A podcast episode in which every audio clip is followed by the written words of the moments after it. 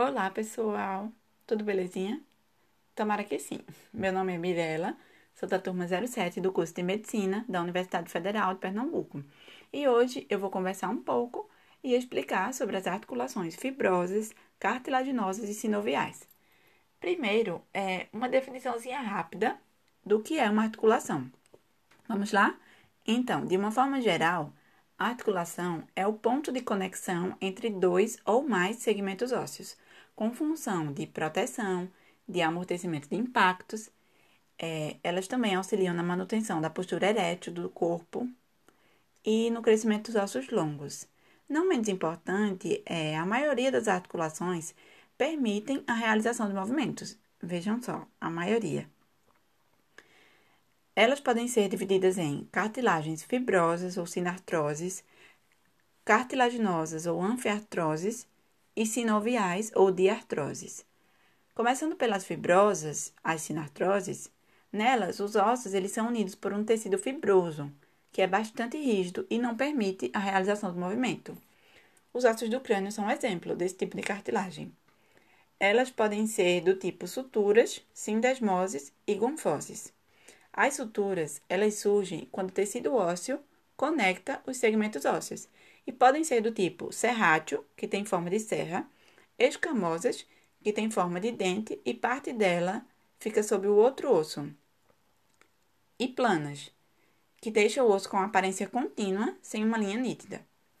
Já as sindesmoses, elas surgem quando uma membrana de tecido conjuntivo fibroso conecta os ossos. E as gonfoses são um tipo de articulação específica entre dente e alvéolo dentário. Agora passando para as articulações cartilaginosas ou anfiartroses. Pois bem, os ossos, nelas, os ossos, eles são unidos por cartilagem do tipo hialina, que é uma lâmina de cartilagem, ou por fibrocartilagem, que diminui impactos. É, esse tipo de articulação já permite um pouco de movimentação. São de dois tipos também, as sincondroses e as sínfises. As sincondroses são quando lâminas de cartilagem interligam o osso, interligam os ossos, como nas epífises dos ossos longos, por exemplo. Já as sínfises é, são quando fibrocartilagem que interligam os ossos, como o osso pubis. Agora partindo para as sinoviais ou diartroses, que são um pouco mais complexas.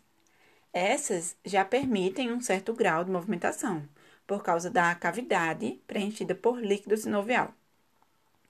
Os elementos constituintes desse tipo de articulação são é, as superfícies articulares, que são as superfícies que de fato vão se articular entre si, que é ali, na epífise dos ossos. Já a cartilagem articular, que é um outro elemento constituinte, é uma lâmina de cartilagem protetora que faz o contato entre os segmentos ósseos, evitando o choque ali dos periósteos. Tem também os ligamentos, que são tecidos fibrosos que unem o osso a osso, evitando que eles fiquem soltos, essa articulação fique solta. E tem a cápsula articular, que é uma membrana fibrosa que recobre externamente as superfícies que se articulam. Ela é constituída por uma membrana fibrosa mais externa, uma membrana sinovial que envolve mais externamente, mais internamente, e é essa membrana que produz o líquido sinovial. Tem também o líquido sinovial e a cavidade articular que armazena esse líquido.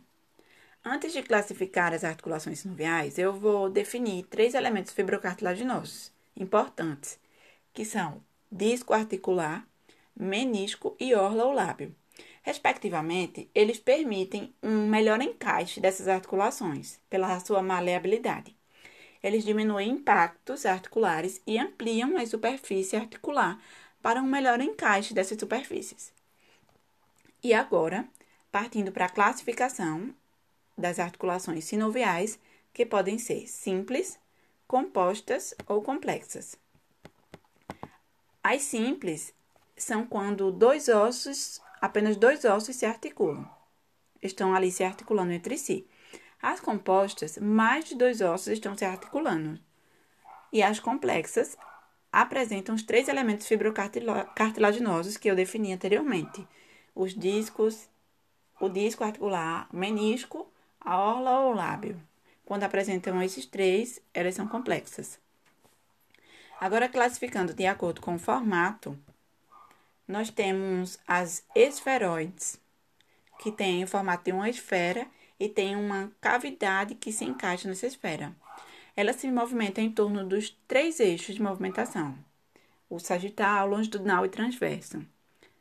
São denominadas triaxiais ou multiaxiais, realizando movimentos de flexão e extensão, adução e abdução e movimentos rotacionais. Logo mais, nós temos as trocoides, ou, ou em pivô. Nela, o osso gira em torno do seu próprio eixo. Então, só gira em torno de um eixo, ela é uniaxial e realiza movimentos de rotação interna e rotação externa. Temos a gínglimo, ou em forma de dobradiça, que a sua superfície é em forma de cilindro. Ela se movimenta em torno também apenas de um eixo uniaxial e realiza movimentos de flexão e extensão. Temos as elipsoides, em formato de elipse, como o nome já diz, e se movimenta em torno de dois eixos, biaxial. Ela é, realiza os movimentos de flexão e extensão, abdução e adução. Tem também a celar, que é em forma de cera de cavalo. As articulações se encaixam e ela se movimenta em torno de dois eixos, biaxial, realizando movimentos de flexão extensão, abdução e adução. E temos, por fim, a planar, que permite o deslizamento entre as peças ósseas, é, como aqui na coluna vertebral. Ela se movimenta em torno dos três eixos, então ela é triaxial ou multiaxial. Então foi isso, gente. Esse foi meu primeiro podcast. Até a próxima. Tchau, tchau.